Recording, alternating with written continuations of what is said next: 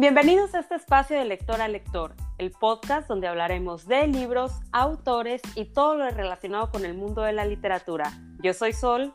Y yo soy Elisa. Comenzamos con un nuevo episodio. Hola, ¿cómo están? Bienvenidos a un nuevo episodio en De Lector a Lector. Esperamos que se estén lavando muy bien las manos y que se estén cuidando mucho. Sol, ¿qué onda? ¿Cómo estás? Pues eh, bien, eh, quisiera decir optimista, pero pues no. Estoy preocupada por la situación, pues a nivel mundial, eh, por la situación eh, en México, que pinta para que van a ser unos meses muy difíciles. Y pues nos, tenemos muchos conocidos, tanto tú como yo, amigas en España, donde le están pasando realmente mal. Yo tengo familia allá, eh, entonces sí, sí, a veces de repente vemos estos videos de los aplausos sanitarios o vemos cómo están subiendo las cifras a pasos agigantados y, y sí, es triste, ¿no? Eh, la verdad que en lo personal sí me preocupa mucho esta situación. Eh, que sí, que hemos, la humanidad ha tenido epidemias y brotes este, mucho más letales, pero bueno, esto es con una rapidez eh, preocupante y pues a nivel mundial la economía está en picada, entonces pues les mandamos un saludo a los que nos estén este, nos puedan escuchar y que esperemos que eh, pues al menos sea un ratito para que su mente esté alejada de, de toda esta preocupación. Fíjate que veía, hoy en la tarde estaba comentando algunos, algunos blogs y cuentas de Instagram, ¿no? Y de chavas mayormente de España. Ya ves que normalmente las novedades salen primero allá, entonces este, tengo así como que mis blogs a los que siempre, siempre voy. Y veía que muchas decían, y ay, o sea, no sé, se te parte el corazón. Eh, a lo mejor les va a sonar a que es algo muy, este, muy básico eh, muy como que en serio eso es lo que te hace que te sientas mal. Pero veía que decían, ni siquiera me dan ganas de agarrar un libro y ponerme a leer. Me siento tan triste, tan deprimida que no tengo ganas de hacer, de, hacer nada de las cosas que normalmente haría si yo estuviera en la casa por gusto. Y dice desde que, pues sí, o sea, estás recluida en tu casa sin poder salir. Eh, claramente que el ánimo se te va a ir te vas a desanimar. Por más que uno diga, mi forma de vida es esa, no quiero salir, no me gusta salir, no es lo mismo el decidir tú no hacerlo a saber que, güey, tienes que cuidarte, tienes que estar adentro. Y sí, y sí, sí me deja, o sea, sí, me siento muy triste por, por ellas, porque, o sea, ya ni siquiera en despejarse, en leer un rato, es satisfactorio. Sí, este, tienes, eh, lo que dices, tienes completamente toda la razón. Eh, bueno, tú me conoces, creo que, no, no creo, pero sí me conoces mucho más que la mayoría de la gente que nos escucha. Y sabes que yo no soy una persona que suele salir o tener una gran actividad social. Y, eh, pero sí, definitivamente, o sea, yo, por ejemplo, eh, me está encantando el libro que estoy leyendo, pero no me siento animada para leer a como lo haría normalmente. O sea, estoy pegada a las noticias, o sea, me da miedo de que si dejo de estar pendiente de las noticias, eh, de repente la cifra va a subir monumentalmente o no sé, alguna otra noticia mala. En Croacia tuvieron un terremoto terrible. Eh, y sí, no disfrutas, o, sea, es... Sí, o sería, sería ideal Ajá. No, dime, dime. No, que sería ideal poder este, decir, bueno, pues me quedo en casa y me pongo a leer y todo, que hay muchísimas, muchísimas eh, editoriales, librerías, eh, sinfónicas, óperas, teatros, eh, producciones culturales que se han unido para que la gente la pase mejor o no la pase tan mal, mejor dicho, pero sí llega un punto en el que dices, es que me preocupa la gente, o sea, me preocupan mis papás, me preocupa mi familia que está en un país que la situación nos está rebasando y me preocupa obviamente mi propio país, eh, todo lo que está sucediendo. Sí, la verdad es que, ay, ¿qué te voy a decir? Sí, ya no me acuerdo. Este, pero sí, o sea, ah, te iba a decir de que, no, y estás en un dilema entre, ¿entro a Twitter o no entro a Twitter? Porque no entro y no sé qué está pasando, pero luego entro y termino más preocupada de lo que estaba hace dos minutos antes de meterme a estar viendo qué onda. Y a veces, o sea, sí te quedas de que me te sientes hasta cierto punto superficial de tener preocupaciones tontas cuando ves todo lo que está pasando alrededor. Eh, claro, y, a, eso, a eso súmale la... Sí, dime. Digo, o sea, yo he estado en mis tonterías, ¿no? Poniendo en Twitter que por favor hagan una cadena de oración para que me manden a trabajar a la casa porque conmigo sigue el, sigues en la oficina. Y sí digo de que, güey, qué suerte, neta, aprovechen los que pueden estar trabajando desde su casa, es una bendición enorme. no, los que pueden estar trabajando. Sí, totalmente, claro, del, del, simple hecho de tener trabajo. Y si aparte tienen el plus de poder estar trabajando desde su casa, o sea, no saben lo afortunados que son. Sí, este, bueno, en estas situaciones eh, se saca mucho, hacía como lo, malo, del, de lo peor del ser humano, pero se saca muchísimo el lado solidario, el lado bueno, el, lado donde he visto que hacía como empresas que corren a sus trabajadores, he visto empresas que les, les dan ayuda económica, he visto empresas que los mandan a casa, pero o sea, no los corren y les siguen pagando. He visto algunos gobiernos en México, algunos gobiernos estatales en México que, que han dado un apoyo y una solidaridad con los trabajadores. Bueno, en fin, 20 mil cosas eh, buenas y positivas, que es con lo que prefiero quedarme al menos de aquí a mañana para poder claro. no tan preocupada. Bueno, les digo rapidito, eh, ediciones Urano, Titania, Umbriel y Pug Ediciones, que es, bueno, más bien, Ediciones Urano tiene a Titania, a Umbriel y a Pug. Titania es el sello romántico, Umbriel es un sello un poquito más serio y Pug es un, libro, un sello juvenil. Ellos tienen en mi cuenta de, de Facebook o en Twitter pueden ver los enlaces para descargar sus libros porque los pusieron, pusieron bastantes eh, gratuitos. Y también anagrama, eh, y estuve viendo otras editoriales, de verdad es que ahorita no me vienen todas a la mente, pero pues échense un clavado por Rúa, sí, chéquenlo, eh, al menos en Urano, hasta el 30 de marzo están libres esos, esos libros electrónicos para que los descarguen y pues les ayuda a, es un poquito más llevadera la cuarentena. Oye, rapidito, ¿qué estás leyendo? Pues estoy leyendo Fin de Viaje de Virginia Woolf, es su primera novela y eh, la estoy disfrutando demasiado, demasiado, o sea, me está encantando el libro. Sobre todo, estos lo recomiendo, las personas que hayan experimentado con Virginia Woolf, y les haya hecho, se les haya hecho muy difícil, o se hayan quedado con cara de no sé qué acabo de leer, eh, como nos pasa a muchos. Eh, este libro es ideal para comenzar a leerla.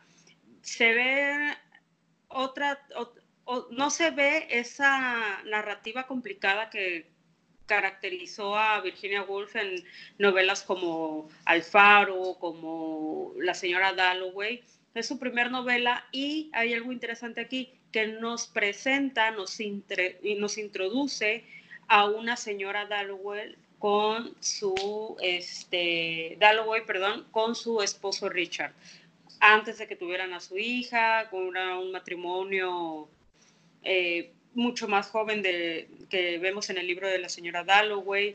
Eh, vemos una faceta más soberbia de la señora Dalloway, aunque no es el personaje principal. El personaje principal es otro, es una chica que está floreciendo tardíamente. Una chica de 24 años llamada Rachel y florece tardíamente a todo lo que es el mundo, todo lo que tiene para lo que debió de haber vivido de adolescente. Entonces podríamos hablar eh, que es una novela de formación. Eh, todavía no la quiero clasificar en novela de formación, sino que quiero terminarlo y ya veré si sí o si no. Pero bueno, eso es lo que estoy leyendo, recomendado para los que quieran iniciar o quieran volver a intentar leer a Virginia Woolf. Yo estuve leyendo una novela juvenil que se llama Una obsesión perversa de Victoria Schwab. Esta escritora, no sé, del año antepasado para acá, al menos yo no la conocía, pero ha tenido un boom impresionante en la literatura juvenil, porque sus libros son más como que más oscuros y no tiene un personaje como tal de que estos son los más buenos, estos son los más malos. Pero a mí no me gusta, no sé, no lo, no sé, tiene algo que no, no es para mí. Pero si vieras que me gustó tantísimo este último libro, los personajes están tan obsesionados con la venganza que yo estaba fascinada. Hablaba con una chica hace unos días y le digo de que, güey, es que, o sea, son tan retorcidos, tan enfermos, tan una, eh, eran amigos, pero es una amistad tan tóxica es tanta su obsesión el uno con el otro de saber lo que lo, eran estudian a, a las personas que son extraordinarias, o sea, los que tienen como que algún tipo de poder o así. Y están tan obsesionados ellos mismos, los dos protagonistas, en convertirse en ese tipo, en una persona extraordinaria, que no les importa tener que buscar el modo de morir para poder convertirse. No, traen, traen una locura esos muchachos. Está bien bueno, la verdad. A mí no me gusta la escritora, pero este libro de ella me gustó bastante, más que nada porque no hay protagonista, no hay así como que estos son los buenos y estos son los malos. Los dos están igual de locos, los dos están igual de enfermos y su deseo de venganza es excesivo. Pero la verdad es que me gustó mucho, así que pues si no han eh, leído nada de Victoria Schwab, pues se los recomiendo. Y, quién la, perdón, quién la edita? Eh, Puck Ediciones. Puck. Puck, sí, con Urano. Este, ahí les voy a dejar la reseña el viernes en Instagram y en el blog, ahí para que se animen a leerla. La verdad es que sale de los típicos clichés de la literatura juvenil y fantástica y es refrescante. Pero bueno, ¿te parece si pasamos al tema de esta semana? Me parece perfecto. Virginia Woolf decía que escribir constituye el placer más profundo y el que te lean es solo un placer superficial. Todo este mes hemos estado hablando de protagonistas, de autoras eh, del premio Nobel, de literatura feminista, pero hoy decidimos hacer un capítulo especial sobre aquellas escritoras mexicanas que han puesto en alto el nombre de México eh, y sobre todo a través de sus libros. Así que este capítulo va para todas aquellas mujeres que en diversas etapas de la historia de nuestro país eh, se hicieron de un nombre y hoy son reconocidas y valoradas. Fíjate que estuve leyendo sobre algunas autoras y les quiero platicar sobre Guadalupe Nettel. Tú me puedes corregir si no se pronuncia así el apellido, pero... Sí, es así. esta chica eh, se ha vuelto muy famosa en los últimos años. Casi eh, su tipo de escritura es bastante como que oscuro, tirándole al misterio y así ese estilo ella tiene algo muy curioso. Eh, nació casi ciega del ojo derecho. Dice que de niña, para mejorar su agudeza visual y poder, obviamente, pues, ver mejor, le tapaban el ojo izquierdo. La mitad del día prácticamente tenía el ojo izquierdo tapado. Y ya después le quitaban el parche y era como que, ah, ok, ya veo mejor porque pues estuvo forzando la vista, ¿no? El ojo, le tapaban el ojo que estaba bien para que forzara el otro. Y ella platica que cuando ella era muy chica los niños se burlaban mucho de ella por lo mismo, por su afección visual. Entonces, ¿qué es lo que ella hacía? se vengaba escribiendo cuentos donde les sucedían cosas horrorosas, desgracias y calamidades, hasta que un día la hicieron leerlos en voz alta en frente de todos los, sus compañeros. Pues resulta que cuando ya se iba, se le acercan y la felicitan, porque fue como que, es que lo que tú escribes, o sea, es genial. Y fue como que de ahí ella fue de, sí, sí es cierto, o sea, sí soy buena escritora. Y de ahí empezó a, a leer, a escribir, perdón. Aparte, ella cuenta que cuando era niña, eh, que, bueno, más bien, que lo que a ella la llevó a, a amar los libros y la literatura en general fue porque descubrió el poder que un libro puede tener. Ella cuenta que de niña ella vivía con su abuela, se llevaba muy mal con ella.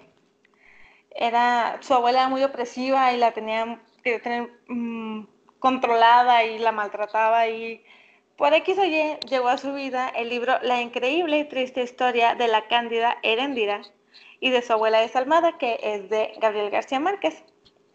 Y dice que ella quedó tan impresionada porque fue como que, es que este hombre me entiende perfectamente. Todo lo que está diciendo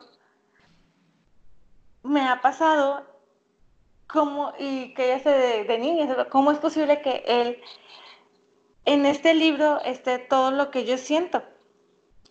O sea, ni siquiera me conoce y él prácticamente está diciendo, está mostrando, vaya, plasmando mis sentimientos. Entonces, ella dice que, que eso fue, principalmente ese fue el motivo que la hizo amar los libros. El, el de empezar a escribir fue cuando escribía desgracias y calamidades a sus compañeros. Y dice que lo que más le gusta en sí de escribir es que tú estás pasando algún momento difícil y te llega el libro indicado. Ya ves que muchas veces dicen de que si no te gusta leer es porque no ha llegado el libro correcto. O también ah, en muchas ocasiones se menciona que o sea, los libros llegan cuando deben de llegar.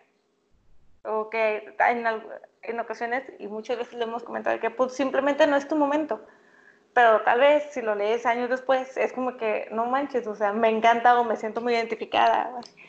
Entonces, ella dice que algo muy gratificante es cuando ella publica un libro y después empieza a ver los comentarios de sus lectores y con ver que alguno se siente identificado, que se vea reflejado en alguno de sus personajes, es una satisfacción enorme.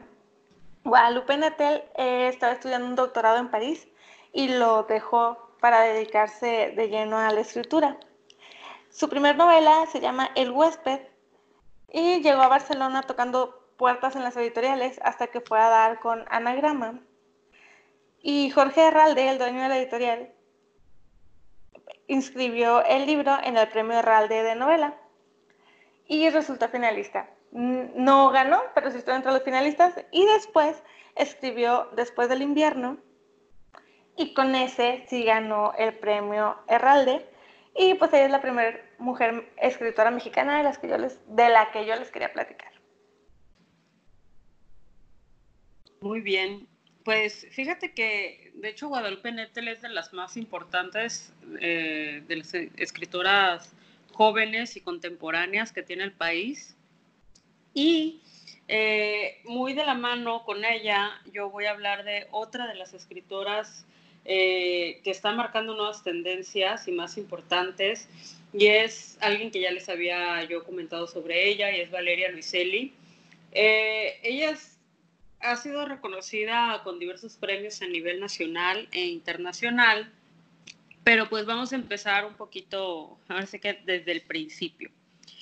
Valeria Luiselli nace en México pero su papá como era diplomático, pues se dedicó a viajar por todo el mundo. Eh, ella vivió en varios países, entre los que está Corea del Sur, pero fue en 1994 que se va a Sudáfrica, que fue el papá de Valeria, fue el primer, eh, estuvo destinado en la primera embajada después del, del aparte de Sudáfrica.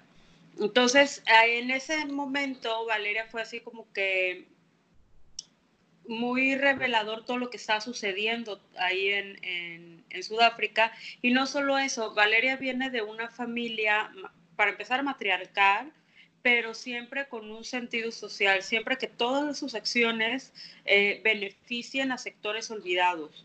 Por ejemplo, en esa época cuando ellos se fueron a Sudáfrica, su madre los dejó, o sea, no los dejó dramáticamente, sino la mamá dijo, saben que tengo un proyecto y me voy a ir para hacer este proyecto.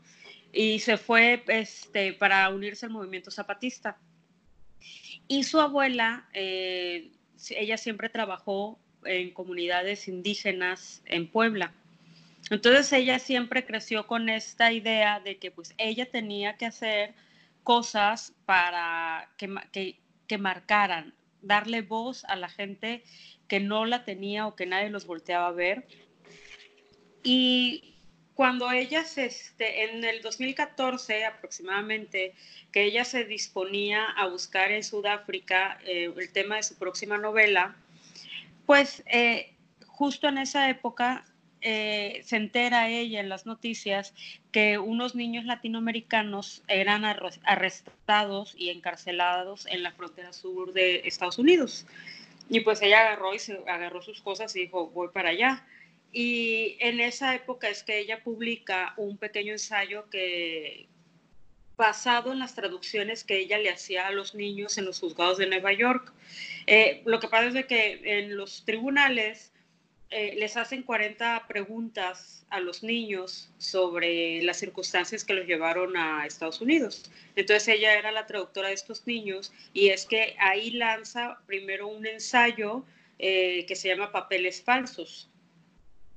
Y en ese momento ella quería, bueno, estaba empezando a escribir lo que es ahora, lo que conocemos ahora como Desierto Sonoro, que fue publicado apenas el año pasado, pero como se puso a hacer lo de, lo de estos niños, ella sintió que para generar un impacto, un impacto mayor necesitaba hacer estas traducciones y publicarlas en forma de ensayo. Eh, Papeles Falsos va a ser su primera novela y ahí vamos a ver una bueno, perdón, No Papeles Falsos es igual un ensayo de su primer libro y es como que una mezcla, es un ensayo como que personal, un ensayo literario, un ensayo de viajes y este, con este primer libro ella ya empezaba a romper moldes. De ahí su primera novela, ahí sí, fue Los Ingrávidos y esta ha sido traducida a más de 40, perdón, de 20 idiomas y es uno de los libros más populares de sexto piso, que es la editorial en México, que quien se, encarga de editar y de publicar sus, sus novelas y sus libros. Ella también comenta que ella siempre le ha gustado mucho escribir, que ella antes incluso de aprender a escribir, ella jugaba que escribía. O sea, ella este, jugaba que ella sabía escribir y dibujaba garabatos y simulaba que eran sus escritos. De ahí la segunda novela de ella es La historia de mis dientes y esa novela eh, fue una colaboración con Jumex. Ella les mandó los capítulos para que cuando los terminó, para que ellos ya les pusieran lo demás. Y bueno, el año pasado también, aparte de publicar Desierto Sonoro, eh, recibió una beca de Arts for Justice, que es una beca que, hace, que permite investigar y escribir sobre la encarcelación masiva de migrantes.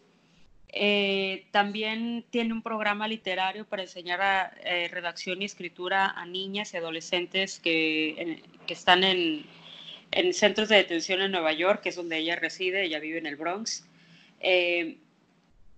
y es una de las 26 personas y, creadores, pensadores y, creadores que fueron beneficiados con la beca de MacArthur el año pasado. Y esta beca es considerada una beca de genios. Así que con solo 36 años, Valeria Luiselli se ha convertido en una de las escritoras más destacadas, más traducidas.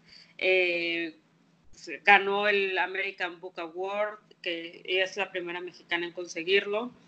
Eh, el Barack Obama, creo que eso ya lo había comentado, eh, dijo que había, eh, Desierto Sonoro fue uno de sus libros favoritos. Así que, pues bueno, esta es mi primera escritora mexicana de la que hablo. De Valeria, que platicabas ahorita, este, estuve leyendo un poco sobre ella. Y le dije, pero no, no voy a, leer tanto para esperar a ver qué me cuentas solo.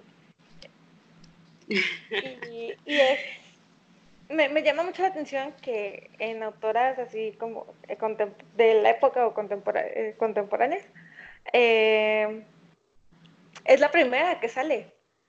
Tiene, tiene mucho renombre. Es muy, muy conocida. Y, la vi, bueno, cuando andaba investigando, eh, la vi y dije, este nombre me suena, estoy casi segura. Y ya nada más veíamos abajito y ya decía, Desierto Sonoro. Y yo, ah, es la autora que le gusta mucho a Sale.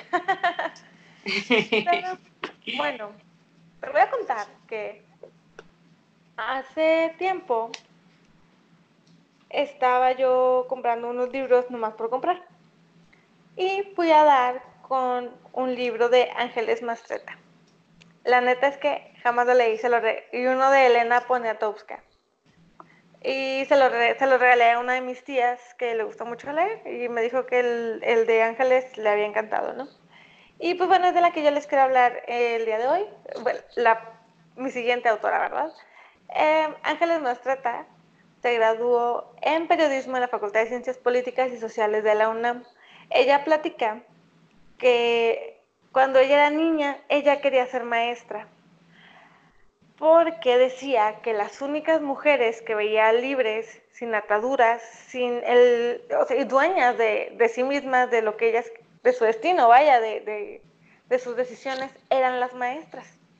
Que en la escuela donde ella estaba, la directora era una señora de 50 años, que muchos la tachaban de amargada, pero que se ella, yo siendo una niña, la directora era, era como mi ídolo, porque era todo lo que yo quisiera hacer. Una mujer que tenía su propio trabajo, que dice, tal vez dirigir una escuela no era el gran logro de la vida, del mundo, pero era algo que ella hacía y que era admirable, que ella admiraba desde niña y que su sueño era ser maestra, motivada por, eh, por cómo veía a la directora, porque pues ella de niña dice, yo estaba destinada a casarme y a tener hijos. Entonces cuenta que cuando termina la prepa decide que mejor quiere ser periodista y de algún modo llegó a empezar con su trayectoria literaria eh, como poetisa. Ella gana un concurso con La Pájara Pinta eh, este poema se convierte en libro en 1978. Y dicen que Ángeles Mastreta, la verdad es que como que pues fue de mera casualidad que escribí ese poemario y nunca fue algo tan importante. Pero ella sí deseaba dedicarse a una novela en la que ya tenía tiempo trabajando y que ya llevaba pues varios años planeando. Y resulta que llega un editor y le dice, bueno, te voy a patrocinar seis meses y escribe esa novela. Así fue como nació Arráncame la vida, que fue, que es tal vez su novela más popular, que fue publicada en 1985. Tuvo un éxito inmediato y ganó el premio Mazatlán de Literatura el año siguiente. Después, eh, bueno, para esto el título de, de este libro lo eligió eh, gracias a una canción de Agustín Lara, y en el 2008 se hizo película, pero eh, los referentes literarios que ella dice que tuvo fueron Jane Austen, Juan Inés de la Cruz, Gabriel García Márquez, Borges y Cortázar. Cortázar.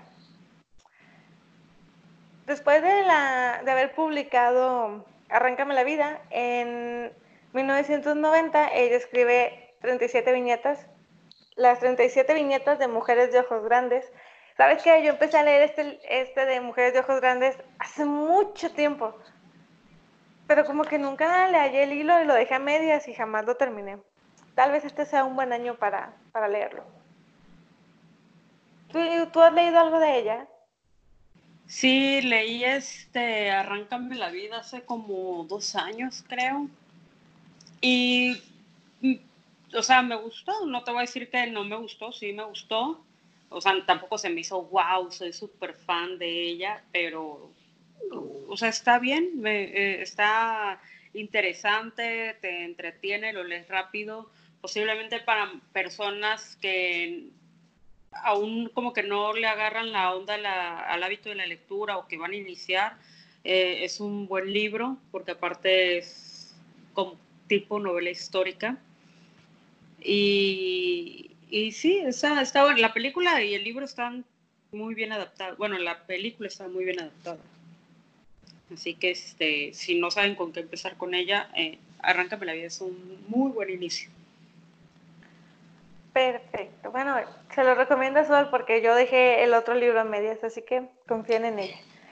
Eh, bueno, también eh, ella ganó en 1997 el premio Rómulo Gallegos, que este premio, ella fue la primera mujer eh, que recibía ese galardón y fue con el libro Mal de Amores.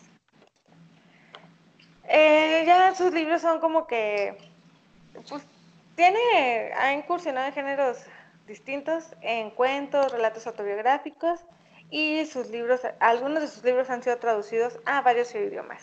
Lo más destacable o lo que les quiero destacar, al menos en esta ocasión, es que sus personajes femeninos son mujeres muy fuertes, valientes, que se vuelven heroínas de sus propias historias, pero sin dejar de lado sus sentimientos y que se siguen sintiendo muy, muy humanas. Así que esta es mi segunda autora.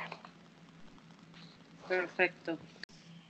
La siguiente autora de las que les voy a hablar, ya la he mencionado unas 58 mil veces, y es Antonita Rivas Mercado, eh, que es una de las escritoras que más admiro, eh, más allá de su obra, de su legado literario y cultural que dejó al país.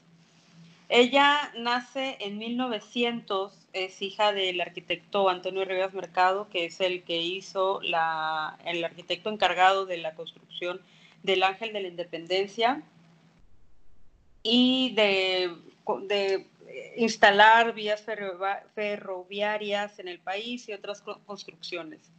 Eh, pero pues hablando de ella, no nada más, durante muchos años se creyó que ella fue únicamente una mecenas eh, que apoyó movimientos culturales, eh, ya sean artísticos y literarios, pero con el tiempo eh, que se fueron recopilando y recabando material literario de Antonieta, más allá de cartas, sino también cuentos, trabajos de traducción, una obra de teatro inconclusa, una novela, eh, diferentes cosas, artículos que escribió, nos hemos dado cuenta que fue una de las figuras intelectuales más importantes de, la primera mitad del siglo pasado. Si bien es cierto, ella, ah, bueno, eh, alrededor de los años 20 hubo un grupo de intelectuales que se llamaron los contemporáneos. Este grupo de, intelectuales que estaba integrado por personas como Javier Villarrutia, como Gilberto Owen, Salvador Novo, eh, Gorostiza, o sea, varias eh, intelectuales. Ella era la única mujer que formaba parte de este, de este grupo de intelectuales llamados los contemporáneos. Y, pero antes de, formar los contemporáneos, ellos eh, se asocian, este, este, algunos de estos grupos se asocian para formar lo que fue el grupo Ulises, que fue su primer intento para renovar el panorama cultural en los años 20, a finales de los años 20. Y pues ellos llevaron a cabo diversos proyectos culturales y después los retoman ya en su etapa de contemporáneos. Ese movimiento sí se hubiera podido lograr eh, de mejor manera si no hubiera en ese momento tanta corrupción, si no hubiera existido el, el fraude electoral del 29.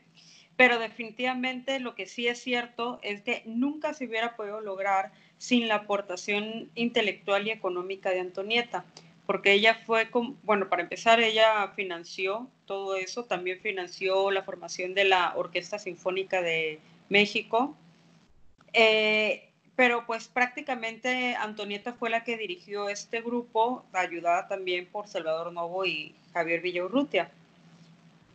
Eh, con, todo lo que sabemos de Antonieta, que fue la, aparte de que fue la única mujer tanto en, el grupo de Ulises como en los contemporáneos, estas agrupaciones siempre se consideraron como una reunión exclusiva de poetas, pero con toda la información que fueron, pues se fue desenterrando y que se fue consiguiendo, cartas, eh, diarios, etcétera. Eh, si bien es cierto, sí, el género dominante ahí fue la literatura, pero también hubieron otros, otras artes como músicos, como pintores y no nada más este, poetas. Estuvo Carlos Pellicer, estuvo Jaime Torres Bodet, estuvo Enrique González Rojo, José Gorostiza, eh, Gilberto Owen, Jorge Cuesta, eh, estuvo Manuel Rodríguez Lozano, Agustín Lazo, o sea, un sinnúmero de personalidades culturales que marcó toda una época y sobre todo levantó a México de ese letargo post-revolucionario donde hubo muchísima, hubo una gran hambruna en México, hubo muchísima desestabilidad económica, política y social. Entonces llega este grupo eh, para hacer un nuevo México, un México culto, un México a la altura de grandes países sede de, de cultura, como lo era Francia, como lo era Nueva York también en esa época. Y pues bueno, eh, ella desgraciadamente se quita la vida en 1929 en la Catedral de Notre Dame en París con un disparo al corazón. Pero pues si quieren leer más sobre ella, eh, Editorial Siglo XXI tiene un paquete de dos tomos donde viene toda la obra recopilada hasta el momento de Antonieta Rivas Mercado, que eh, viene cuento, teatro, ensayo, prosa, eh, traducciones, una novela, eh, crónicas sobre la campaña de José Vasconcelos y pues en el segundo tomo viene su diario. Así que, pues bueno, esta es la, la escritora de la que yo quiero hablar, una mujer totalmente admirable. Hay veces en que me recuerda mucho a Virginia Woolf en todos los aspectos, en su grupo de contemporáneos intelectuales, esa forma de ser tan aislada, la depresión, el suicidio, eh, muchas cosas que me la asemejan bastante. Bueno, yo eh, he notado que hablas de las dos con la misma intensidad. Así que sí, sí te creo que, que las relaciones. Te voy a decir algo y te va a sonar bastante tonto, pero ¿no se te hace demasiado poética la forma en la que se suicida? O sea, no te suicidaste en cualquier parte. Sí, completamente. Eh, aparte que, bueno, Antonieta tuvo una estuvo muy ligada a Francia, a París sobre todo. Una, pues ellos, ella, sus hermanos, su hermana, todas sus hermanas, fueron personas que desde chiquitas, eh, casi al igual que el, que el español, aprendían francés. Su papá eh, tuvo una beca y estudió muchos años en Francia. De hecho, gracias a eso pudo hacerse de un nombre y un prestigio y tener tanto trabajo porque fue una persona exitosa en Francia, de hecho se regresa a México porque le dicen que su papá se iba a morir o su mamá se iba a morir, una cosa así, lo cual no fue así. Pero pues en esa época no era tan fácil, por mucho dinero que tuvieras, transportarte de un país a otro. Entonces ya se queda aquí, pero pues ya tenía su antecedente de que había estudiado en Francia y había trabajado en Francia como arquitecto. Entonces eso le abrió puertas, que no tanto, eh, pero bueno, esa es otra historia. Eh, de ahí cuando el papá estaba haciendo el ángel de la independencia, la Victoria como este, la, la hicieron en Francia, en París. Entonces el papá tenía que ir a checar este, cómo estaba quedando la, la Victoria Alada y aprovechó también para ir a visitar a Diego Rivera porque era, eh, eh, pues él fue mecenas de Diego Rivera, él fue el que lo apoyó para que se fuera a estudiar a, a París. Pero, este, estando, estando allá, ella empieza ella entra a una de las academias de ballet más importantes y ya el maestro de ballet, para empezar, no la querían dejar entrar porque ella nunca había tomado clases de ballet, pero cuando la vio como su porte, su elegancia, sus movimientos y cómo era todo tan natural, hasta habló con el papá para pedirle que la dejara al cuidado de una señora ahí, este, por más tiempo, porque él decía, es que esta niña va a hacerla en grande, pero pues el papá dijo, no, o sea, ¿cómo crees que voy a dejar aquí a mi hija? Así como que, ah, la ratongo por ella. Pero pues sí, es una de las, de las anécdotas sobre la vida de Antonieta y ella pues siempre lamentó el que no la hayan dejado quedarse en, en este en Francia a seguir estudiando, porque aparte ella decía, mi mamá no me quiere, o sea, mi papá siempre está trabajando, o sea, adoro a mi papá, pero siempre está trabajando. Entonces, ¿qué les cuesta dejarme aquí un rato estudiando? Claro. Era muy chistoso, pero bueno, el papá a final de cuentas la adoraba y pues y se identificaba muchísimo con ella. Entonces, no, como que no le hizo mucha emoción tener que dejarla. De hecho, dentro de todas las, pues, los círculos en los que ella se manejaba ya de adulta, que eran círculos de puros intelectuales, una de las anécdotas que más me gusta es cuando Antonieta, su mejor amigo, de hecho así era como el amor de su vida, era Manuel Rodríguez Lozano, que fue un pintor muy popular en esa época, eh, pero él era homosexual. Entonces, pues, o sea, no no eran pareja, eran muy amigos, se querían muchísimo, pero pues era todo lo que, lo que pasaba entre ellos dos. Pero eh, pues gracias a, Manuel Rodríguez Lozano es que Antonieta conoce a Salvador Novo y a Javier Villurrutia. Eh, ¿Y sabes dónde se conocen ellos? Ellos se conocen en la casa de Diego Rivera y Lupe Marín. Entonces, imagínate esa, eh, y a partir de ese encuentro en casa de Diego Rivera, es que ellas ya de ahí se reúne este, con ellos dos más tarde para formar el, grupo este de pintores, eh, actores, músicos y eh, personas de la buena voluntad, que así se llamaban, o sea, personas que fueran a trabajar por, para dar algo, no para recibir, y fue el primer grupo llamado Grupo Ulises y hacían obras de teatro y toda la cosa. Está muy interesante, una época y un momento y un grupo de personas intelectuales que, que hicieron mucho por ese país y a veces ni se les reconoce. A Antonieta Rivas Mercado se le vino a dar reconocimiento hasta que la nuera eh, lanzó o se popularizó la novela de la nuera, que es A la sombra del ángel. Entonces, bueno, y también gracias a ti, porque tú has sido una gran promotora de ella. Este, no, la verdad es que hay muchas escritoras que a veces no nos tomamos el tiempo de buscar, de, de decir, ah, bueno, o sea, digo, uno conoce algunas, pero digo, por ejemplo, hablando en mi caso, como con Ángeles Mastreta, que empecé a leerle, la dejé a medias.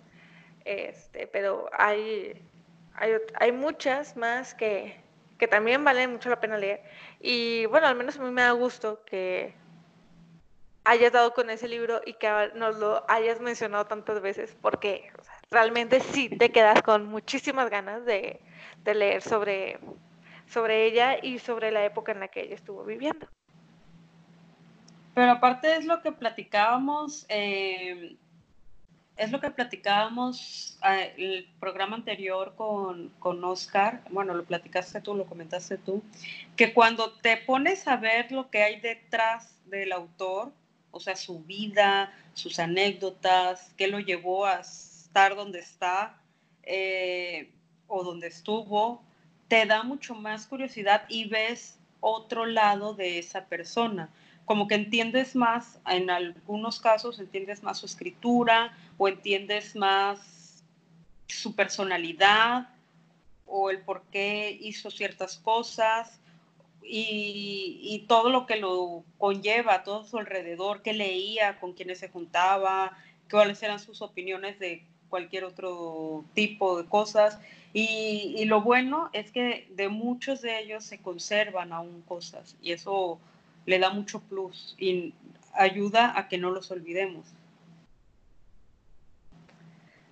Sí, sí, sin duda. Eh, en este caso eh, de, Antonieta, digo, o sea, muchas veces hemos hablado de los años 20, del 1920 en París, y yo siento que la época de igual, ¿no? O sea, su, eh, su, equivalente aquí en México es la época de Antonieta, que es, anda más o menos cerca, ¿no? Si no me falla la memoria. Sí, sí, bastante, bastante parecido, bastante cercanas las fechas. Ajá, y, y vaya, o sea, hablamos de, en, en ese en capítulos anteriores que habíamos platicado de Hemingway, de Fitzgerald, de los pintores que estaban en esa época también. Eh, y acá ves equivalente y dices, güey, ¿por qué solamente notas que destacan tanto esa época de Francia cuando en México también hubo una corriente importante? Y pues bueno, ojalá que sí se, se animen. Eh, Sabes que estaría genial hacer que alguno de los eh, en alguno de los meses del club de lectura, eh, del reto de lectura, eh, pudiéramos leer ese, aunque tú ya lo leíste, pero dudo que tengas problema en leerlo de nuevo. pues mira, el próximo mes, ahorita que, lo dices, es que estoy muy indecisa, la verdad que sí estoy muy indecisa en qué, qué, qué, libro escoger. El próximo mes toca un país que sea tu favorito o el que más, te con, que más quieras conocer o X. Entonces estoy muy indecisa en este punto porque no sé si leer eh, un libro ambientado en México, porque me ponen país favorito, pues siempre voy a elegir México, eh, o uno en Francia, pero tengo muchas ganas de leer algo de México pues por, eh, pero todavía no sé cuál. O sea, sí estaría bien, eh, bueno, en este de, Antonieta pues se combinan los dos, ¿no? Eh, hay un poquito de Francia y hay un poquito de, México, pero pues sí, hay que pensarle, ¿sabes por qué? Porque también no quiero escoger un libro muy caro, ah, y es, sí. lo es. Entonces ahorita creo que es el momento menos ideal para escoger un libro tan costoso. Entonces, no sé, todavía no, no decido, eso ya lo platicaremos después para que tú, te voy a dar las opciones y tú decidas al final qué, leer. Bueno, me parece perfecto. Eh, bueno, pasamos con, te dije bueno como nueve veces en menos de dos minutos, pero vamos a pasar. Es es tu palabra favorita, es tu palabra favorita del podcast. Bueno, bondad, eh, estas son mis favoritas. Eh, hay una escritora que dice que fue maestra de literatura en la UNAM, en la Universidad Iberoamericana, en la Escuela de Periodismo, en la Escuela de Escritores y en la Escuela de Bellas Artes de Veracruz, Cuernavaca y desde el Estado de México. Esta mujer se llama Dolores Castro y además de ser maestra en todas estas escuelas que les dije, es una poeta, narradora, ensayista y crítica literaria mexicana, que fue también, aparte de eso, Este, también fue fundadora de la Radio UNAM y productora de diversos programas radiofónicos, todos enfocados a la cultura. Esta señora es, pues, les comentaba, también es poeta y ha sido galardonada con distintos premios, pero, o sea, todavía, ella nació en el 23 y si no me falla lo que vi, todavía está vivita y coleando esta mujer. Ella formó en 1952 más o menos un grupo llamado Ocho Poetas Mexicanos. Entre ellos estaba Alejandro Áviles, Roberto Cabral del Hoyo, Javier Peñalosa, Honorato Duarte, Efraín Hernández, Octavio Novaro y Rosario Castellanos. Este grupo más o menos se juntaba entre 1952 y 1956. De ellos, ahorita solamente quedan tres, ella y otros dos, y ellos dicen de que nuestro más grande logro, independientemente de lo que escribimos, es que hemos sobrevivido a todos los demás. Ya no nos juntamos porque todos se han ido muriendo.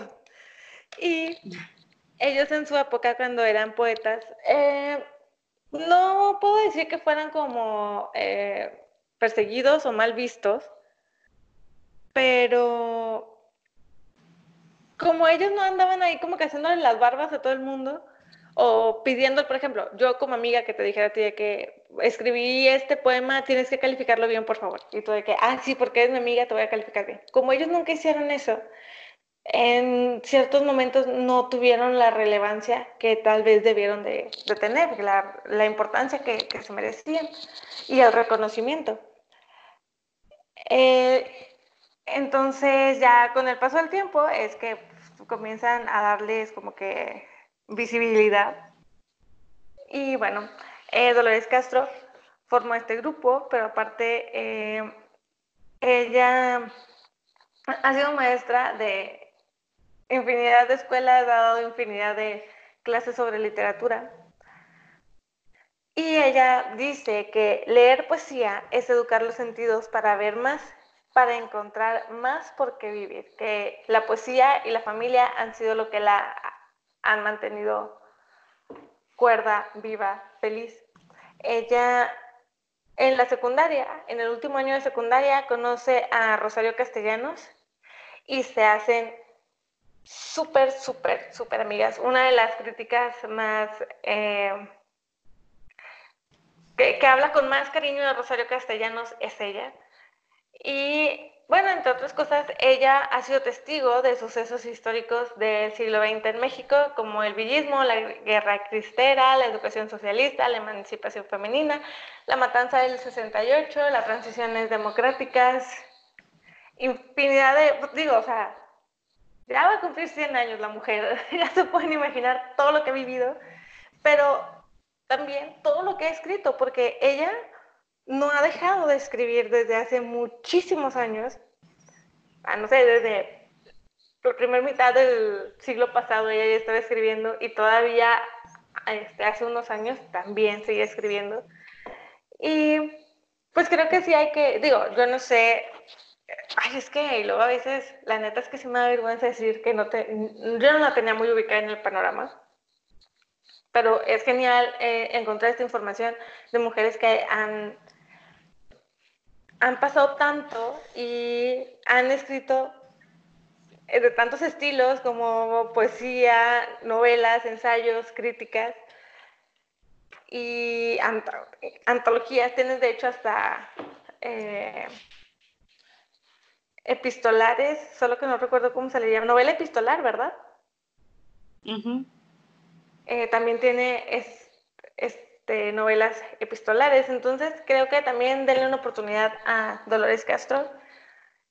Em, ha hecho mucho, ha enseñado muchísimo y hay una frase de ella que me, gusta me gustó muchísimo cuando la vi, que dice, ser escritora me ha otorgado la posibilidad de leer mucho, es decir, de comunicarme con las mejores personas de todos los siglos y además de expresarme yo misma. Y pues sí, la verdad es que leer los, mayormente los clásicos es aventarte un clavado en las mentes más, más importantes de la historia.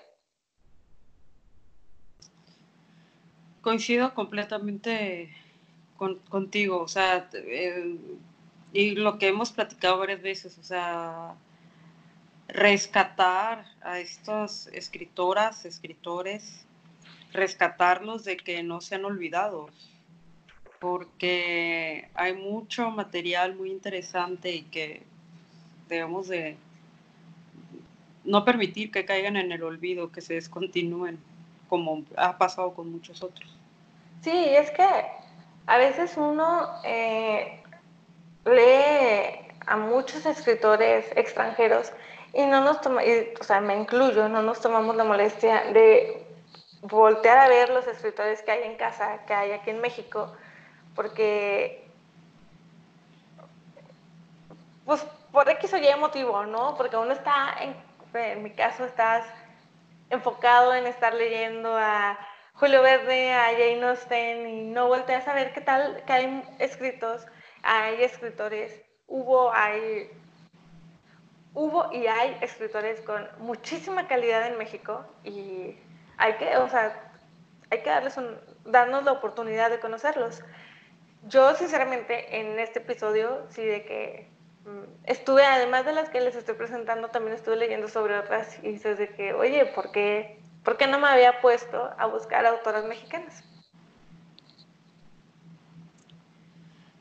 Y, es que eso es lo que dices, sabes también que sobre todo ya ahorita cuando estamos en, inmersos en este mundo de redes sociales, de estar este, viendo qué libros salen, de qué libro hablan, lo que comentabas hace rato, que luego vemos en España qué, qué publicaciones nuevas hay, sabemos que van a llegar a México y las queremos y todo eso, y se nos olvida, y, sobre todo eh, las, las, las escritoras más, más de antaño y escritores tienen una calidad de una escritura. Mi maestra de, de francés me contaba que allá en Francia eh, siempre desde pequeños te dejan leer, pero no es como aquí que te dicen vas a leer este libro, sino allá de acuerdo al nivel de, de escuela en el que vas ingresando, te van diciendo, o sea, vas a leer de esta época y te van desde los más fáciles hasta los más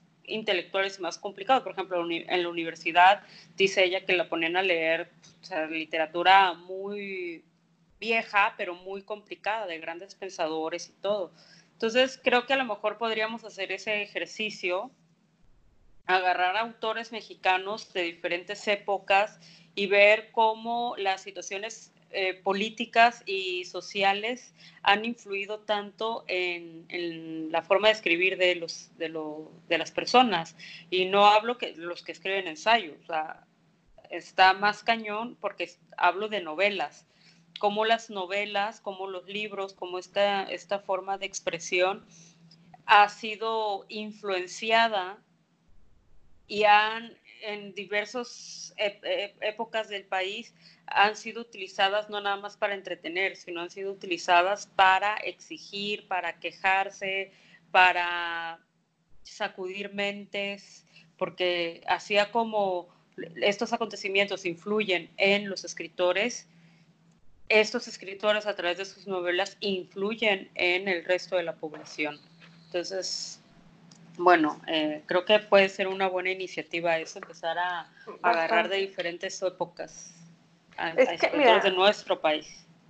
Por ejemplo, yo veo a esta mujer, Dolores Castro, y dices, lleva prácticamente un siglo vivido. Todo lo que le ha tocado ver, todos los cambios que ha habido, porque el último siglo ha habido mm, muy revolucionario, por decirlo de algún modo, y obviamente todo lo que va pasando va afectando en tu forma de ver el mundo, de ver la vida. Y dices, ¿cómo me gustaría ver, por ejemplo, leer sus primeros poemas y leer sus poemas, sus últimos, lo último que haya escrito, para notar, para ver si encuentras muchas diferencias o qué tanta evolución ha habido. Porque obviamente, eh, como el tiempo pasa, tú, eh, ¿qué es lo que les acabo de decir? O sea, el me siento como me está aventando un Sami aquí extremo. Vaya, a lo que me refiero es que ha vivido tanto, que ha experimentado tantas cosas y han pasado tantas cosas en la historia desde que ella vive, porque pues por lo mismo, la mujer en el 2023 va a cumplir 100 años, ahorita va a cumplir 97 eh, creo. O sea, obviamente la, evolución en su, en escritura tiene que ser muy notable desde la forma en que lo hace hasta los sentimientos o lo que ella quiere transmitir. Creo que ya me expliqué mejor. Sí, ahora se quedó muy bien entendido. Gracias. Discúlpenme, radio escuchas. Bueno, pues yo paso a mi siguiente autora. es una autora de la cual ya también he hablado mucho, pero no he hablado a como he hablado de, de Antonieta, sino he hablado de ella de otra manera, básicamente para decirles que la, que la sigan en, en, Twitter. Y es Margot Glantz, que es una escritora que revolucionó en su momento. Es una escritora que pues que rompió muchos moldes, que que por sí sola eh, se enfrentó a muchas pues contracorrientes, por así decirlo. Y bueno, está caracterizada por la plasticidad de, su literatura, que va más allá de algún género, va más allá de, de convencionalismos. Eh, es una, sus obras son como, suponen un reto para quien lo va a leer. Eh, pero pues es imprescindible, yo creo, también una lectura que los que no la conocen sigan en Twitter y los que no la han leído, léanla. Pues bueno, les voy a contar un poquito de Margot Glantz. Ella es hija de, sus padres son ucranianos. Ella es escritora, ensayista, es crítica literaria, es académica.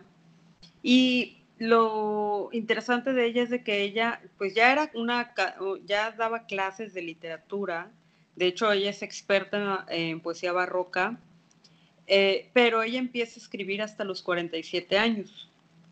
Eh, a la actualidad y desde hace muchos años ha sido una referencia para todo lo que es la literatura y sobre todo para el feminismo. Ella nació en México por accidente porque cuando su mamá está embarazada de ella, ellos están huyendo de Ucrania en un buque eh, por pues, por todo el, por todo el nazismo. Y pues ya la mamá venía embarazada y ellos iban, bueno, su plan original era irse a Cuba, pero era más barato llegar a México que llegar a Cuba. Entonces llegan a México y es ahí donde nace aquí. De hecho, toda esta experiencia de, de sus orígenes centroeuropeos eh, y de toda esta peregrinación forzada que tuvieron que vivir eh, ella y, bueno, sus padres básicamente, y cómo eh, nace, cómo florecen desde, desde, cero, porque su padre cuando llegaron este, tuvo varios oficios, fue vendedor de pan, fue escritor, fue hasta dentista, y Margo dice que su papá, pues, un día dijo, pues voy a ser dentista. Y dijo, eh, pues seamos dentistas. Y sí, estudió y todo, pero que le daba mucho miedo a la sangre. Entonces, como que pues no, el ser dentista no, no era lo suyo. Pero todas estas anécdotas, toda esta historia, este, todos estos testimonios, todo este viaje familiar que hay eh, y ese intento de recuperar sus orígenes judíos están plasmados en uno de sus libros que es Las genealogías, que eh, lo pueden encontrar con de bolsillo. Y pues bueno, a ella le tocó vivir varias situaciones de cambio para la mujer, sobre todo. Eh, de hecho, formó parte de esa primera generación de mujeres con derecho al voto. Cuando ella empezó a trabajar, eh, no podía tener una cuenta bancaria, tuvo que luchar para poder tener una cuenta bancaria. Eh, ¿Por qué escribe hasta los 47 años? Ella intentó escribir antes, pero nadie la quería publicar porque decían que sus textos eran como collares con, de cuerdas sueltas. Entonces ella lo que hizo fue autopublicarse y tuvo bastante buena crítica, pues tuvo bastante reconocimiento. Y pues posteriormente en su libro de apariciones eh, fue publicado por Alfaguara y ahí Glantz habla sobre el erotismo visto a través de los ojos de una mujer y de los usos del cuerpo femenino. Y fue chistoso porque ese libro ni, Anagrama ni Tusquets quisieron publicarlo por los temas que manejaba. Y eso que los direct, bueno, los jefes editoriales de las 12 de las dos editoriales eran amigos de ella, pero sí le dijeron, "No, pues mejor otro día." Pero tiene otros otros otros libros interesantes Eh, está, por ejemplo, El Rastro, que ahorita lo tiene publicado Anagrama, si no, si no mal recuerdo. Y El Rastro es un texto donde ella habla de un, de un entierro y, y los sentimientos de la protagonista al contemplar el cuerpo de un hombre con el que vivió la protagonista mucho tiempo, pero que ya dejó de ver y luego lo vuelve a ver, pero ya diferente. Entonces, el, este, y el recuerdo del cuerpo cuando estuvo vivo y cuando lo compartió con quien tuvo una relación amorosa, o sea, todo ese impacto es muy intenso. Entonces, eh, es, ella también, otra cosa que, curiosa de ella, es que es una gran admiradora y gran fan de Sor Juana Inés de la Cruz, pero dice ella que no escribiría algo sobre Sor Juana porque le tiene mucho respeto. Entonces no, no lo haría, no, no escribiría como lo hizo Octavio Paz, como lo hizo Amado Nervo, no escribiría una biografía o un ensayo sobre Sor Juana, pero sí ha dado cátedras sobre ella.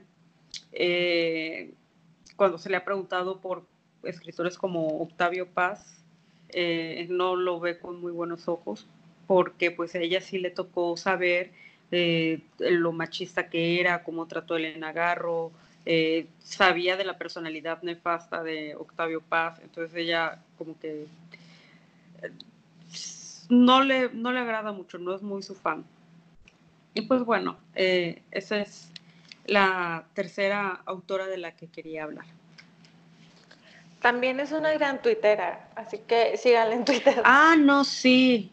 No, no, no, o sea, es que no tienen idea, es adicta al Twitter. De hecho, hace unos años ya lo había dejado pero lo volvió a retomar y ahorita con lo de la cuarentena está, dice ella, es que no puedo creer, lo único que no puedo ni leer, no quiero escribir, lo único que quiero es estar aquí en Twitter, que no sé qué, y ella tiene, este año cumplió en enero, de este año cumplió 90 años. Entonces ustedes la leen, no, no, no, es una maravilla. El otro día hasta le estuve pasando recetas de cómo hacer tu gel antibacterial y tus toallitas para limpiar las manos, porque decía ella, a ver, cuéntenme, ¿cómo es posible que este que no puedan fabricar más, o sea, ¿cuál es, cuál es la complicación de que no fabriquen más geles antibacteriales y toallitas? Este, pero aparte no crean que es así como que, ay, una abuelita, no, no, no, es más lúcida y más viva que cualquiera presente o cualquiera que esté escuchando el podcast. O sea, ah, tiene una ella, ella no inteligente. ella no se habría aplicado el Sami que me aventé hace un momento.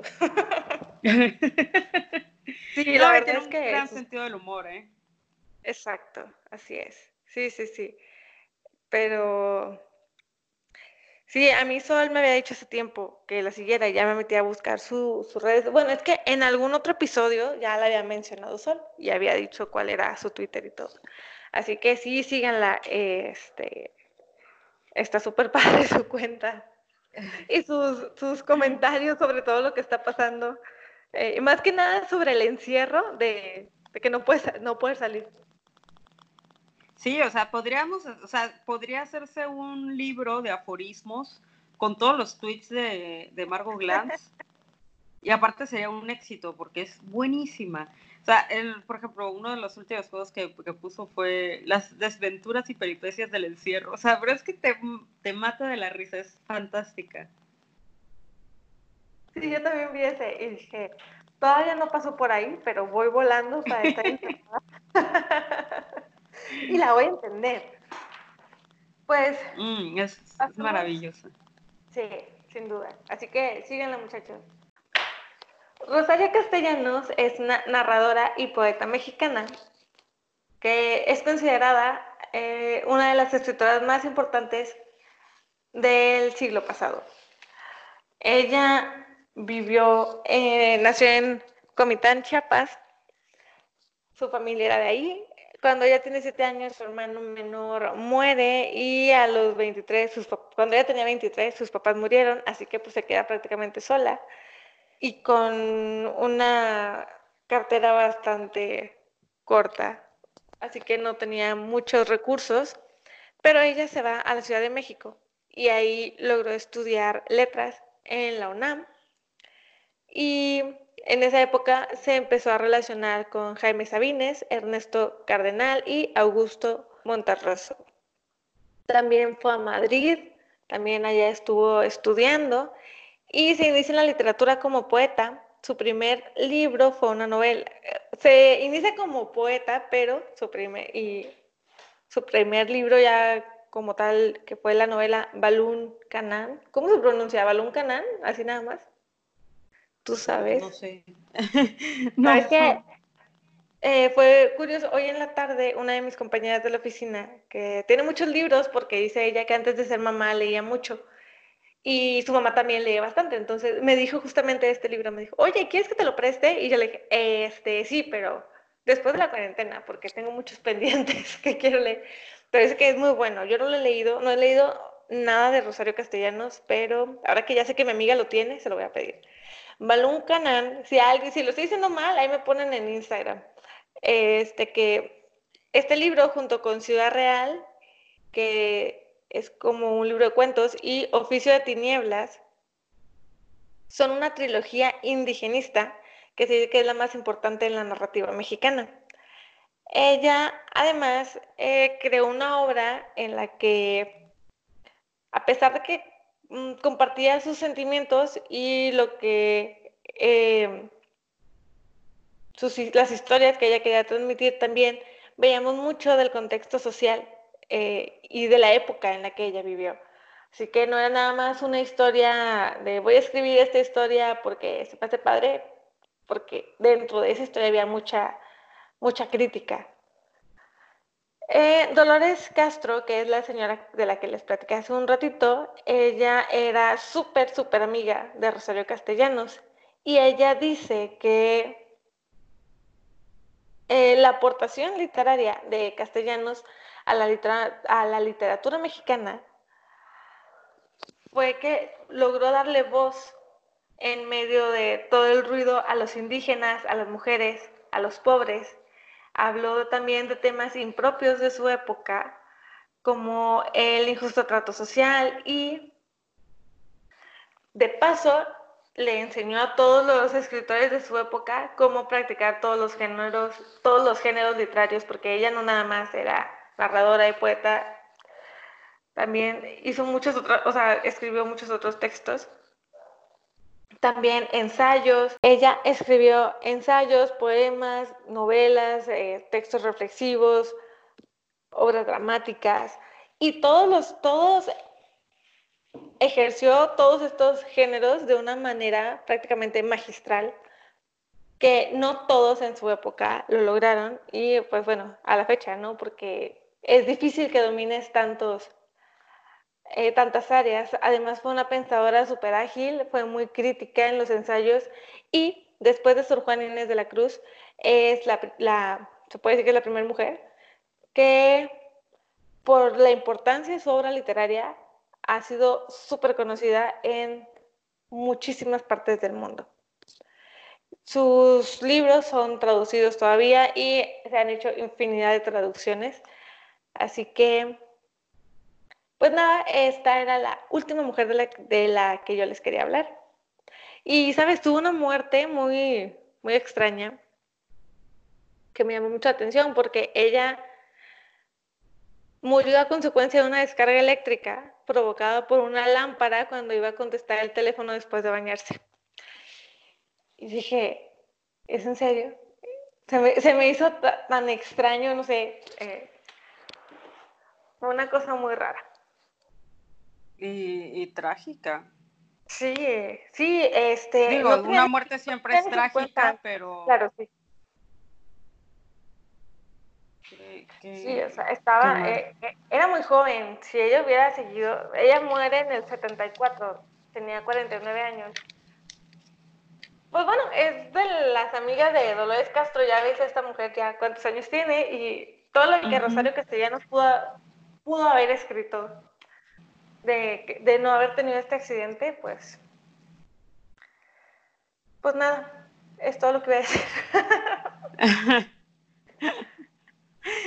bueno, pues, eh, pues yo igual voy a pasar brevemente a mi siguiente escritora, y es otra escritora contemporánea, casi no tiene muchas novelas, pero eh, quiero hablar de ella porque igual y si compramos muchos sus libros, eh, pronto salgan más libros de esta escritora. Ella es escritora, poetisa y crítica literaria. Es una escritora que no nada más te cuenta una historia, sino que lo que escribe, ella siente que tiene que aportar algo para su país y para el mundo y debe mover mentes, o sea, debe de tener un fin más allá del entretenimiento, lo, lo que ella entrega, ¿no? Ella tiene un libro que es su libro más popular, que se llama Tsunami, y es una antología donde analiza las implicaciones de ser mujer. Aquí reúne el testimonio de 12 mujeres eh, de varias generaciones, con distintas formas de pensar, con distintas ocupaciones, distintos estratos sociales. Eh, y a través de estos relatos vemos las diferentes visiones, las diferentes ideologías de, de las facetas de la mujer, las diferentes experiencias pero como todas al final de cuentas llegan a un mismo, como punto. Eh, ella, la pasión de ella por escribir viene cuando ella era niña. Bueno, ella cuenta que antes de, que quisiera escribir, ella fue, este, quería ser astronauta, pero eh, justo cuando ella está así que quiero ser astronauta, que no sé qué, le toca ver este, el, este, este nave que iba, iba despegando y explotó, que se vio en vivo. Y ella, o sea, quedó súper impactada, pero aparte ella, digo, fue una tragedia, pero ella le da mucha risa como era tan niña. Ella lloraba y se acordaba, era así como si alguien en esa tripulación fuera su familiar. O sea, ella, para, porque como niña fue como que el fin de un sueño de decir yo quería ser astronauta, pero le impactó tanto que dijo, ay no, eso es muy peligroso. Claro, imagínate. aparte yo me lo imagino así como que ven hijita, así todos así de que, ay, qué bueno, ella que quiere ser astronauta, va a ver cómo despega ese transportador, transbordador en vivo, pues una gran, no sé, un, un momento histórico, no sé, y de repente, pum, unos segundos después del despegue. Todos caen en pedacitos. Sí, ¿eh? Y este, y de hecho, a partir de esa, de esa, de ese accidente, dejaron de transmitirse en vivo los, bueno, dejaron de transmitirse los, los despegues. Pero bueno, este, volviendo a, a, Gabriela Jauregui, eh, pues, su pasión por escribir ya llega de niña cuando gana un concurso de escritura que era no nada más de diferentes escuelas, sino eran de diferentes nacionalidades. Y pues independientemente de eso, a ella siempre le gustó mucho leer porque su abuela era una gran lectora, su madre era una gran lectora y a ella le encantaba leer, se la pasaba leyendo todo el tiempo y de hecho los castigos que le ponían era que no pudiera leer. Eran sus, los castigos que le ponía la mamá. Y pues bueno, la idea de este libro, Tsunami, que al mismo tiempo es el que recomiendo, eh, esta idea nace de la necesidad de darnos cuenta como mujeres que pues tampoco tenía, en ese momento no se tenían, o hay muchas mujeres que no tienen mucha información sobre lo que realmente es el feminismo, sobre el tema de género, incluso los periódicos son, desinforman muchísimo, eh, y con Tsunami es un ejemplo de cómo todas las mujeres tenemos estas cosas distintas pero paralelas que contar. Nace de la necesidad de un espacio seguro, eh, porque incluso, aunque, por ejemplo, un, un ejemplo que se puede poner Facebook. En Facebook tú puedes hacer grupos de mujeres, grupos feministas, pero nunca va a ser seguro porque siempre vas a estar expuesto. Desde el momento en el que es una red social, que utilizas Internet, estás expuesto no puedes hablar libremente. Entonces, al crear esta dinámica, se crea un espacio seguro, hablando de todo, de lo femenino, desde la perspectiva de cada una de estas mujeres. Y pues bueno, esta es la última autora que, de la que yo quería hablarles. Pues esperamos que hayan tomado nota de todas las que dijimos. Morita, sobre todo tú, no vayas manejando mientras nos escuchas. Oye, es que... No, y, que... ajá. No, dime, dime, dime. No, que este, que interesante conocer a es, autoras mexicanas que a lo mejor muchas de, las personas que nos están escuchando, sobre todo en, en, otros países, pero hablando de México, este, muchos no desconocemos tantos escritores de nuestro propio país que tienen una gran calidad literaria y que tienen mucho que aportar en nuestro acervo cultural y de repente los dejamos olvidados. Entonces, a lo mejor podemos hacer ese ejercicio. No sé si a quienes les gustaría hacer este ejercicio de retomar. hashtag adopta una escritora mexicana. o un escritor, o sea, vaya, que me, me encantaría que fuera escritora, porque, sobre todo porque en la primera mitad del siglo pasado, incluso siento yo que todavía en el siglo pasado era muy minimizada la participación de mujeres en la literatura, en la pintura y en la música, pero hablando específicamente de lo que es el tema del podcast, en la literatura. Creo que haciendo una reivindicación de todas estas mujeres, eh, podemos aportar nuestro granito de arena. Siempre podemos encontrar eh, por ejemplo, el, fondo eh, está sacando, bueno, y tiene bastantes autoras que poco conocidas, por ejemplo, eh, María Enriqueta Camarillo, la mujer que les hablaba la semana pasada, la escritora que estuvo nominada al Premio Nobel de Literatura, ella está publicada por el fondo y es un libro precioso y no es caro, así que pues pueden iniciar con ella y es una antología de todo su trabajo. Pueden iniciar también con Margot Glantz, eh, pueden iniciar con Valeria Luiselli, con cualquiera de los libros que les comenté, este, con las autoras que les digo, les dijo Elisa, eh, o sea, todas estas, eh, sobre todo esas, la la primera que dijiste, Nettel. Eh, Guadalupe Nettel. Sí, esa me llama mucho la atención. Pero bueno, a lo mejor de aquí sacamos el libro para el próximo mes, posiblemente. Sí, me, parece perfecto.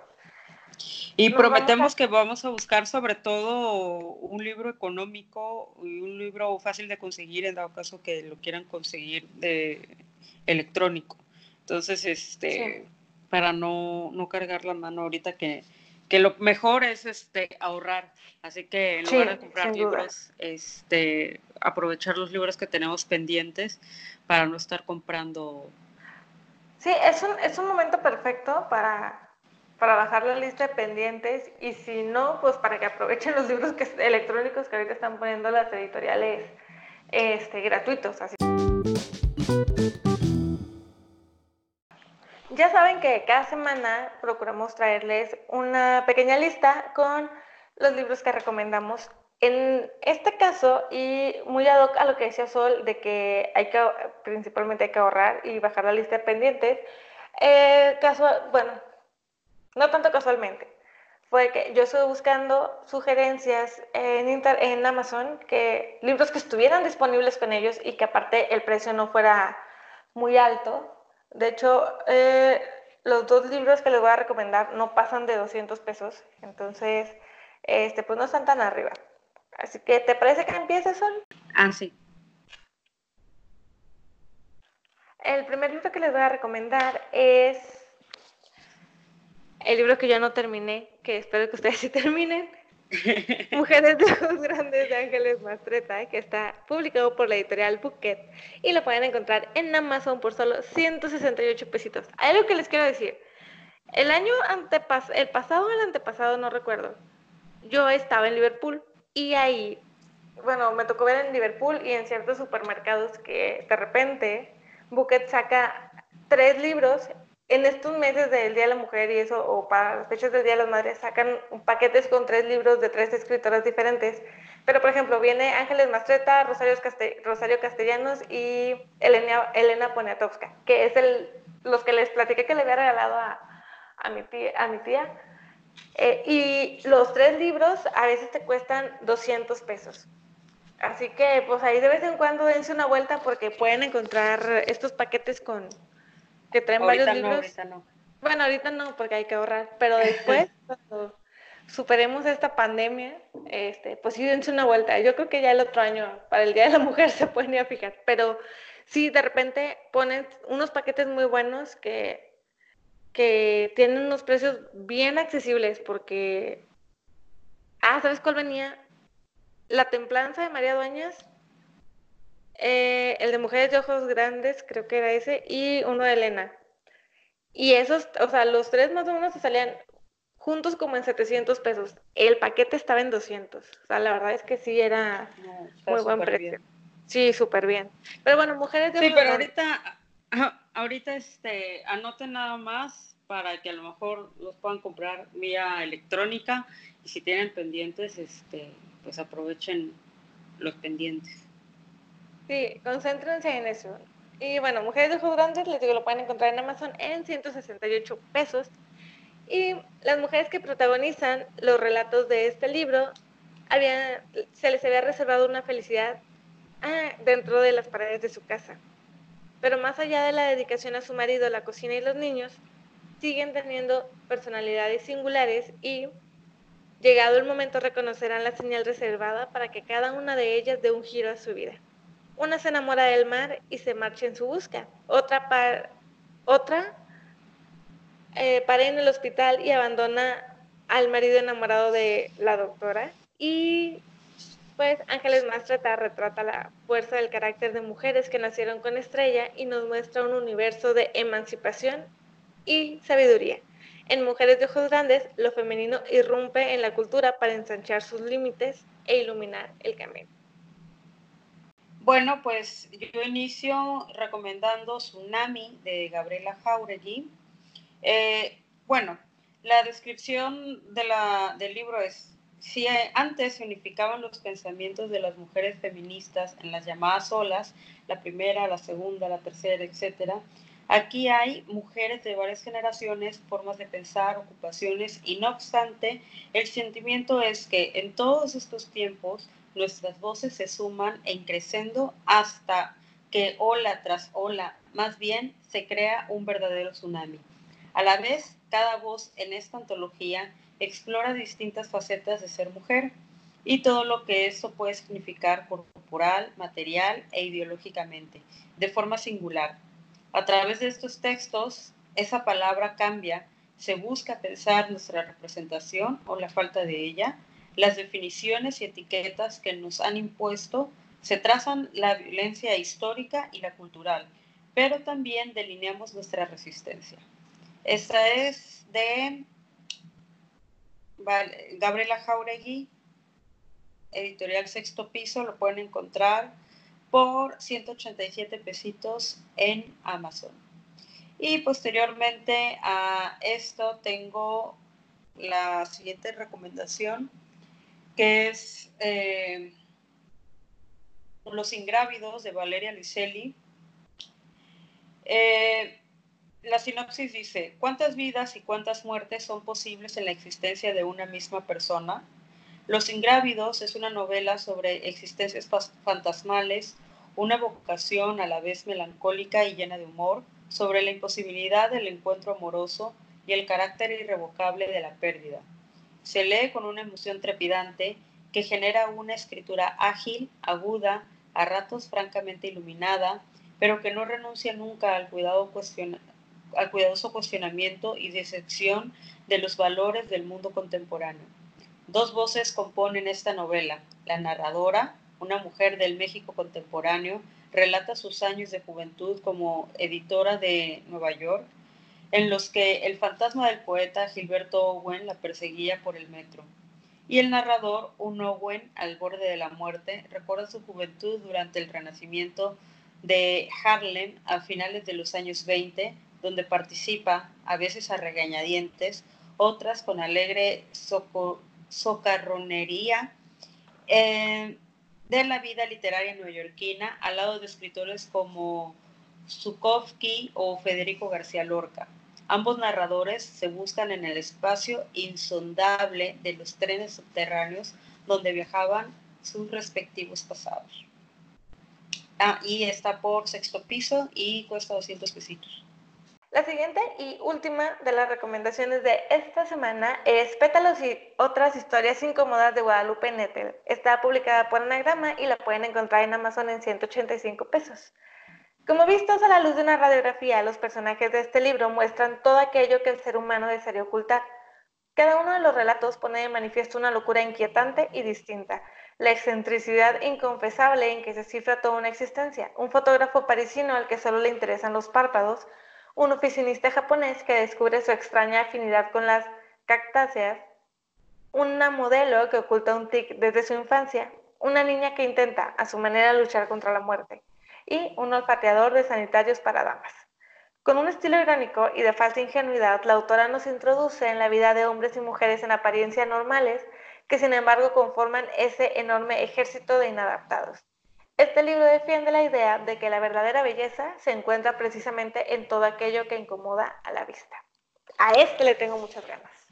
Pero recuerden que no debemos de gastar tanto en estas fechas. Así que anotemos todos estos títulos para cuando haya unos tiempos menos preocupantes. Sí, a lo mejor sería este, pues bueno, como les digo, vamos a decirles qué libro vamos a escoger para el próximo mes y prometemos que va a ser uno que no que no haga mucho mella en nuestros bolsillos en estos momentos. Sí, o escríbanos si tienen alguna propuesta para, para hacer eso. Ah, sí, también. De lector a lector podcast arroba gmail.com, para que luego no digan que no decimos el correo.